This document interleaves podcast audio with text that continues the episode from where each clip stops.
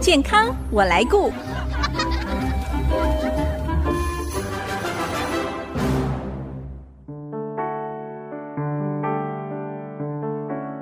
听众朋友，大家好，我是王淑荣，欢迎收听《健康我来顾》节目，一起关心你我的健康。最近十年，雅斯伯格这个词常出现在各样的媒体，不只是雅思名人吸引大家的目光，更多是家长面对雅思儿童在群体当中格格不入的特质、社交、情绪等等的障碍，让父母不得不搜寻雅思相关的资讯，甚至也会寻求专业。医师的协助。今天我们很高兴可以邀请到新竹马大元诊所精神专科医师马大元医师来跟我们聊一聊雅思这个主题，特别为家中可能有雅思儿的父母解决心中的疑惑。马大元医师他也是新竹市精神健康协会创会理事长，他也是多本心理健康丛书的作家，他写了《导演症候群：心灵影像的力量》，还有小。心，你被催眠了。我们先欢迎马医师，马医师您好，子荣姐好，各位朋友们大家好。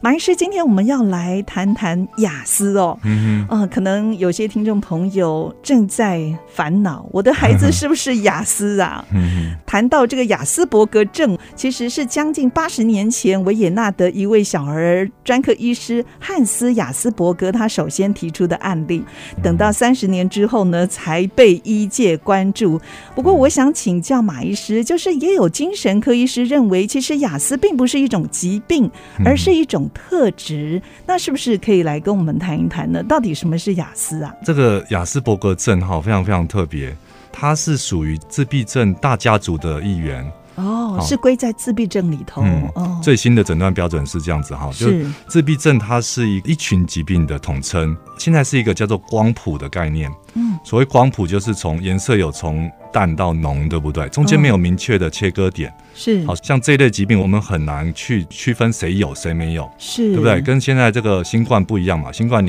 快筛或者 PCR 嗯阳性，一筛知道阳 性就是有了，对，那对不对？那如果你体内没有病毒，就是没有。所以像雅思或者您刚才说自闭症这样子的类型，它比较没有一个容易的切割点，就是可以用倾向吗？有有倾向这样子的一个状况。在中间的话，就叫做雅斯伯格倾向，哦，对不对？像我们服务的朋友好多都是竹科人。嗯哼，那雅思它有个特征就是他们的理工能力特别强哦，好有兴趣的领域他会非常认真的去钻研，是是，好，所以有可能求学的时候成绩特别好，嗯，然后工作的时候表现也特别优异，嗯，好，那所以我相信在竹科这个族群哈，尤其是男生，我的保守估计了哈，至少至少五分之一以上都有。非常明显的雅思倾向哦，在跟他们会谈之后，你就发现有一些特质不只是一个疾病啊，哈、哦，它也是让人类的文明啊、科技啊、艺术啊，甚至运动啊、嗯、各个领域哈、啊，更能够发光发热的族群，呃、一一的一个族群，很特别哦。嗯、哇，那这个雅思就是改变世界的人喽。嗯，对，因为有一个例子嘛，嗯呃，天宝葛兰丁，她是一位这个畜牧业的学者，哈，她是一个女生哦。嗯，好，然后。他也是这个雅思的倡演人，因为他本身自己就是很严重的自闭症跟雅思。哦，她是女性哦。嗯，她小时候是非常严重的自闭症，到四岁前都不会说话，哦、然后每天这样摇晃身体，好，有什么情绪就会大声的尖叫。哇，这个很明显呢，像是自闭症，对不对？对，但他后来好到可以完全语言能力正常，然后哇，他也可以成为教授，是好，所以这个带给大家很大的希望。嗯、他曾经就说哈，就是大多数的人最有兴趣的事情就是。是社交互动，嗯对，所以如果这个世界上没有雅思的话，我们还会是那一群就坐在山洞门口，整天聊天， 对不对？谈论的八卦的一群人， 是，然后不会有人想要去在一个石头上去打磨一千次、一万次去磨出钻 木取火，第一个 第一个这个工具，对不 对？是是，这些都要非常执着人才能够研发出来。哇， 所以雅思的人他就有这种执着的特质，嗯，对， 特别，嗯,嗯，我想有一些家长哦也。很想询问说，那雅斯伯格症到底是什么原因导致的呢？嗯、它是先天还是后天？好，它是一个高度先天性遗传的疾病。哦，据统计，百分之九十的成因是基因造成的。是基因，嗯对，嗯、所以很多人立刻就会听到马医师讲这个话，就说：“对耶， 我的孩子很固 执，我的老公也很固执。对，但是也有的这个家长会说没有啊，我们父母都很 OK。但嗯是你仔细想哦，就是第一个，每个人遗传到的百分比是不一样。对，雅思跟自闭发现是一个多基因的遗传，是好，包括超过十种以上的基因，它嗯所以就会有非常复杂的排列组合。比如说你有二四八基因，你的孩子有 三六四，好，就是这样嗯子类似的排列组合。是好，所以每个人第一个他的程度是不一样。嗯哼，那第二个就是他们表现出来的这个模式也不一样。嗯好，最常见就是，呃，雅思爸爸他的执呵呵着在于工作，对好非常认真的工作。呵呵，但是雅思孩子他的执着在于打电动， 那完了，这个老爸一 定会会对啊看不惯这个孩子，一所以定有亲很子多之间的冲突冲突会非常非常严重。对，哎，嗯您刚才说那个遗传的部分哦，我就曾经听过一位雅思的妈妈说，嗯哼，孩子会有雅思，好像也是很正常的，因为嗯从孩子身上的雅思特质来说，在爸爸妈妈的身上其实都看得到，所以两个加成起来，孩子就是一个很明显的雅思的孩子。 对，而且呃，基因它只是一个原因嘛，哈，那嗯真正的表达是在这个大脑。哦，好，那这个测得出来吗？就是他的大脑的状况是跟一般人不一样。现在诊断雅思最常用的工具就是量表，对好，，就看大家的分数的高低是。就填问卷这样。对，那因为大脑的研究要用比较高深的仪器，哦但现在可以确定的就是，雅思哈或者自闭的朋友，他们的这个大脑局部连接很强，嗯，但是跨区域的长的这种神经神经路径就比较弱。哦，好，所以是一句，话形容叫做见树不见林，哼嗯哼，对不对？我我常讲一个例子，就是一个小朋友白白胖胖的去上小学，嗯，然后同学就想要嘲笑他，嗯就说哈哈哈，你是小 白猪。结果他看到大家在笑，他也跟着笑，呵嗯呵呵，很开心。好，就该生气的时候不生气。对，然后等到下课的时候，同学说：“哎，我们走了，我们这一堂下课，我们来玩警察抓小偷。对，好，那这一轮我当警察哦，你是小偷，你是小偷，你也是小偷。啊，然后他不听要到我不你是为什么小说偷我，是小偷？我对不是小我偷不就是抓小狂偷了。对， 好，哦因为他是雅思是他的局部的连接很强，哦所以事情很容易钻牛角尖。他会以自己的逻辑去跟世界互动，他不会是先观察一下，然后以世界的逻辑跟世界互动。哦嗯好，这是他们的一大罩门。那我们今天就提供给收音机旁的家长哦一些雅思的特征哦，可以让大家来了解一下自己的孩子到底有没有这样的倾向哦。如果有的话，及早给孩子一些需要的协助。雅思孩子最明显的特征是有哪一些呢？好，我们来一项一项来看。第一个就是关于这个人的 EQ 了哈。最 EQ 对，主轴就是同理心，哦是好 EQ 是情绪智商嘛哈。里对，面的最重最重要一种能力就是同理心，就可以嗯解读对方的情绪跟解读自己情绪的一种能力。嗯好，这个雅思会比较弱一些些。嗯哼，好，所以常常就会被形容好像，比如说谈恋爱的时候很像呆头鹅，对对不对？像曾经有一个很好玩的例子，就是男生跟女生刚认识，然后去散步，然后天开始飘雨了。嗯然后女生就说下雨了，然后男生就说啊还好我有带伞，然后自自顾自的把伞打起来了。哈，就不管女生了，对他不会听，他不会理解说这个女生女生的需求，她的需求是什么，没有办法站在嗯对方的立场来思是考，还有那话背后的意思，对背后的不意对意思，对，嗯所以这个就是呃我们讲就是大脑的一种一类神经元叫做镜像神经元的功能，哦对不对？比如说你看到人家打针，你自己也会皱眉头，对，感觉觉得哦好像痛哦，好痛，对不对？嗯然后我们看到这个车祸的新闻，白发人送黑发人，我们会对觉就得会好难过，过，对，跟这个当事人一样的难过是。雅思比较不会哦，这叫镜像神经元，哦，他们是对比较迟钝吗？还是呃，就这方面比较缺乏，嗯弱。但是你说雅思的朋友没有同理心，这也是错的哦。对，雅思朋友对他们有兴趣的这个领域非常非常有同理心。是嗯好像我四个小朋 友嘛，哈，一一位是过动了，已经在吃药，然后有两个是雅思，好，所以雅思这个其实是很普遍的哈。嗯啊对，好，他们都是雅思的倾向哈。是像我第二个儿子，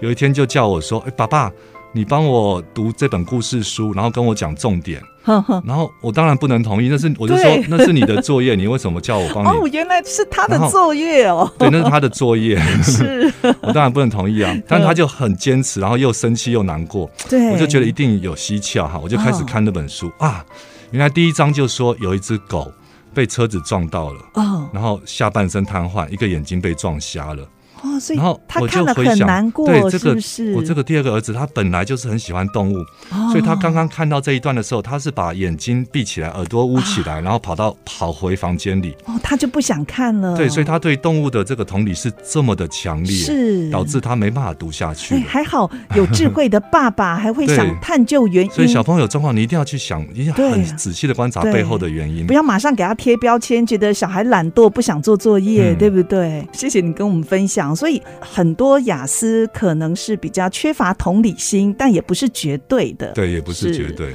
好，那谈到这里，先休息一下，待会儿继续再请马医师来跟我们分享雅思的特征。休息一下，马上回来。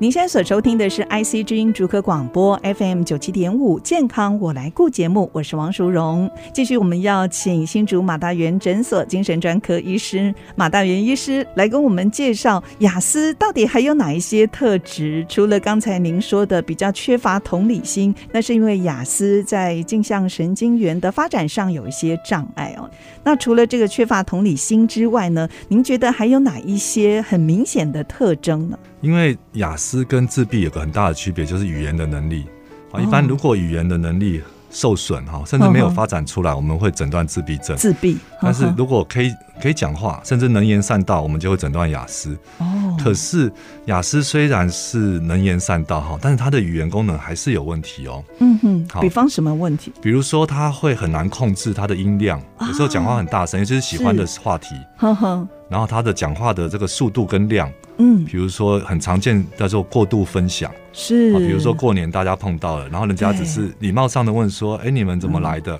对，他就然说后我他们就坐噼里火车然后噼里啪啦？”站啊，嗯从什么头型到号尾，因为他对火车最有兴趣。哦哦，，雅思的小朋友是很好玩，小时候最有兴趣的就是像汽车、火车啊，对，然后这个呃高速公路的这个交流道 啊，捷运的站牌啊对，甚至都哦把它背下然嗯后来，这样，恐龙啊或者昆虫的种类，对，都对背得很对很熟。嗯，所以碰到他喜欢的话题，他就滔滔不绝。对哎，那会不会没有兴趣的，他理都不理呢？，对，这个也很常 见哈，所以是所以爸爸妈妈会很辛苦，真的只对恐龙有兴趣，然后到了嗯学校、要学别的，要学数学啊，什么啊？要学历史地理哈。对，完全没反应。嗯，我们等一下也会讲要怎么做嗯，好。然后因为我自己有雅思倾向了哈，所以我的嗯两个孩子都有雅思，然后我妈妈是一个标准的女雅思，哦好，所以我们家有。也有这样子很强烈的遗 传，哈、所以那我也可以分享一下。嗯就我记得小时候听到大人讲说吃醋，嗯然后我就很开心，哦，对，因为我们都是用字面去解读。结果你真的去吃醋了？，对我有一次去餐厅，我就拿起醋，我问爸爸这是醋吗？然后他说对啊，我就拿起来一直灌，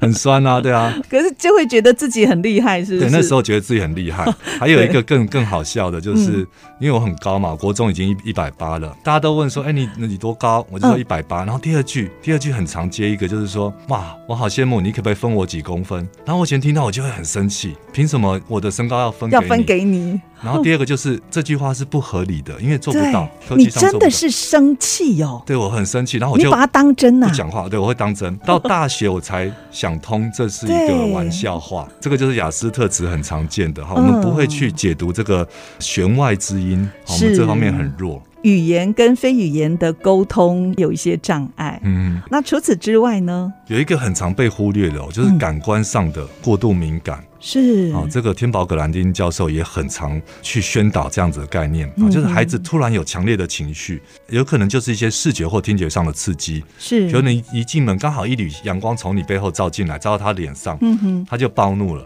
但是因为自闭跟雅思的孩子又不会表达，对，所以他不会跟你讲他为什么暴怒。是我听过有一位朋友，他是爸爸洗脸刷牙，呃，那种漱口的声音，他就觉得、哦他受不了嗯好不舒服，好恶心，然后就就要冲过去打他爸爸。所以他们的听觉会特别特别的敏感。是我曾经听一个家长分享哦，就是他们家孩子只要有客人来轻轻摸孩子的头，哦孩子就很生气的说对：“你干嘛打干嘛我？”哦打我？对，这个是触觉，好，所以触觉很敏感，好所以这比个如也说会嗯很常见，就穿新的衣服，他们就会很不舒服，哦嗯很受不了。但这也不是坏事哦。像我听过有那种视觉特别敏感的，他是做这个海关的工作，那这样看很这棒个哎、 X 光机，对不对？ 那就这他是可以优看到点，一眼就对看到人家没办法注意到的细节。是好，哦那听觉很敏感，就有可能会当变成音乐家，对不对？哇细微的这个声音，对，好，哦他都可以听得很清所楚以。那这个就变成他们的优势技能了。嗯，对。哦，然后再来就运动方面哈，大嗯多数是运动功能会比较弱，好好好，我们形容起来就是有点像笨手笨脚，嗯哼，所以相对他们没办法从事比较有美感、比较流畅，像体操啊或舞舞蹈这一类的工哦作。是，但是他们的毅力很强哦，嗯，专注力也很高，又可愿意吃苦，那很适合当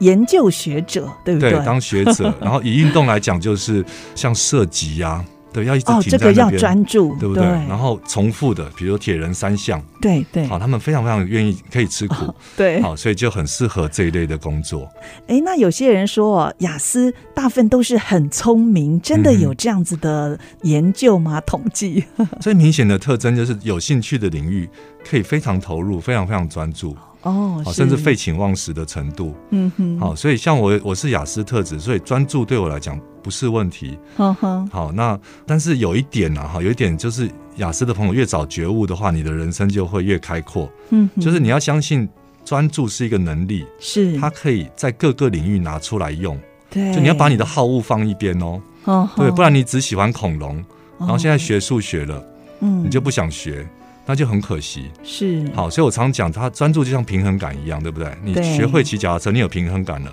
这个平衡感也可以用来去学直排轮，嗯也可以用来跳舞，可以用在别的领域。那对专注也是一样，你记得那个专注的感觉，即使只是打打电动带来的专注，你嗯记得这个感觉，然后你是用来听课，用来写作业，用来复习功课，嗯哼，好，然后用来跟人互动，比如专注的倾听别人的讲话，是哦好，你会发现你这个能力在各个领域都可以用得非常顺畅。对，所以家长应该要帮助孩子，如果是有雅思这样的特质的，应该找出自己的优势，把它引导到对的方向哦，就好像是跨了一个门槛，一对。切就海阔天空 了。对，天宝格兰利非常 非常非常推崇这个观念哈。他是说雅思人有三种思维模式，嗯第一种是图像型，嗯，啊，就对对于这个图像影像特别敏感，啊，呈现出来在于喜欢画画是或者喜欢动手做，好，可以把想象的东西把它变成现实。哦比如说你给他一一堆乐高积木，他对就可以拼出来他想他喜欢的恐龙，好，这叫图像型。嗯好，那你立刻就可以想象图像型适合的工作，比如说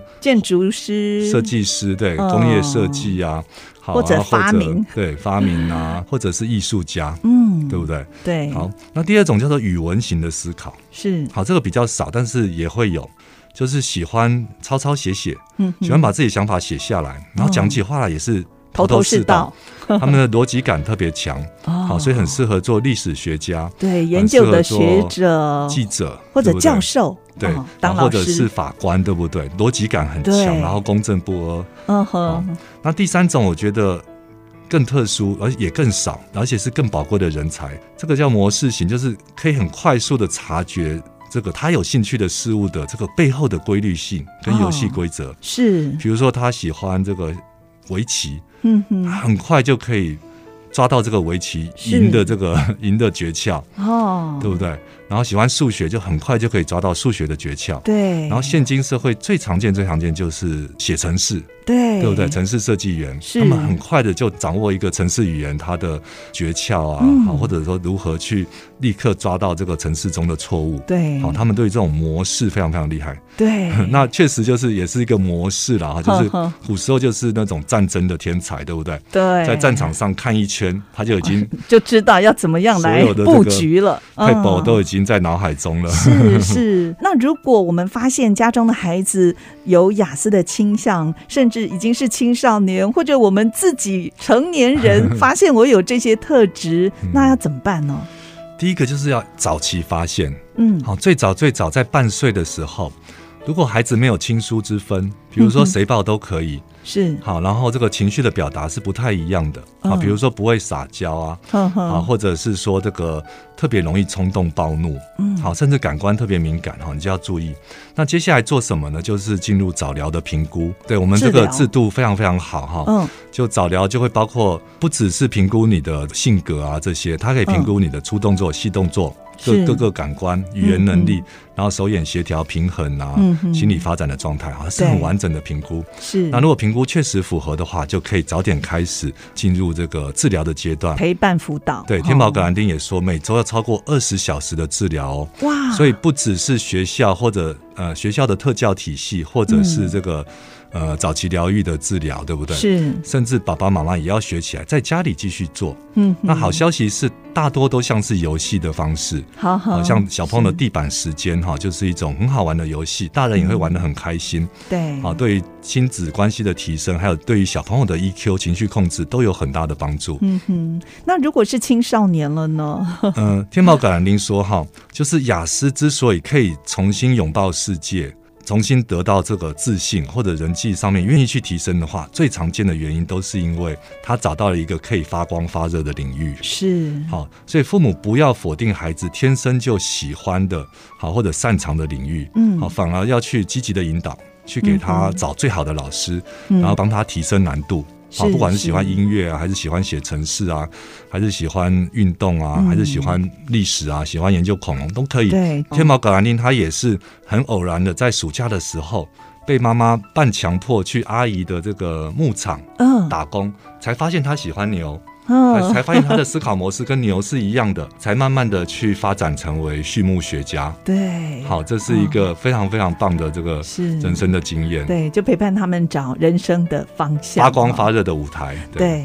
那如果已经是成年的雅思 呢，有这样特质，你会给他们什么样的建议？我觉得哈，雅思如果可以做到一件事情，你就无敌了，嗯，什么事？就是开放的心态。开放因为雅思最大的罩门就是固执，嗯，啊，固不想着变通，也不想对学习新的东西、新的观念，这是非常非常可惜。好像天宝葛兰丁，他就说他一生都在学习，他到五十岁他才发现，原来人的眼睛眉毛是可以传达情绪的。雅思就不善于用面部表情。对，嗯所以他终其一生都在学习。好，所以你一定要保持一个开放的心态，是然后找到好的学习的管道。嗯好，不管是心理师，好，不管是一个我都讲叫做军师，就是一个 EQ 特别高的朋友，是好，你也信得过，好，他也跟你没有利益冲突，是全心愿意帮助你的，哦嗯给你提供建言的朋友。是啊，或者就是你要找好的书籍或者好的课嗯程，或者一些教材。哎，对我记 得马医师，你曾经花了差不多一年多的时间，是不是跟大人学 对，这是录我制这的个好教朋友材？，嗯他邀请我，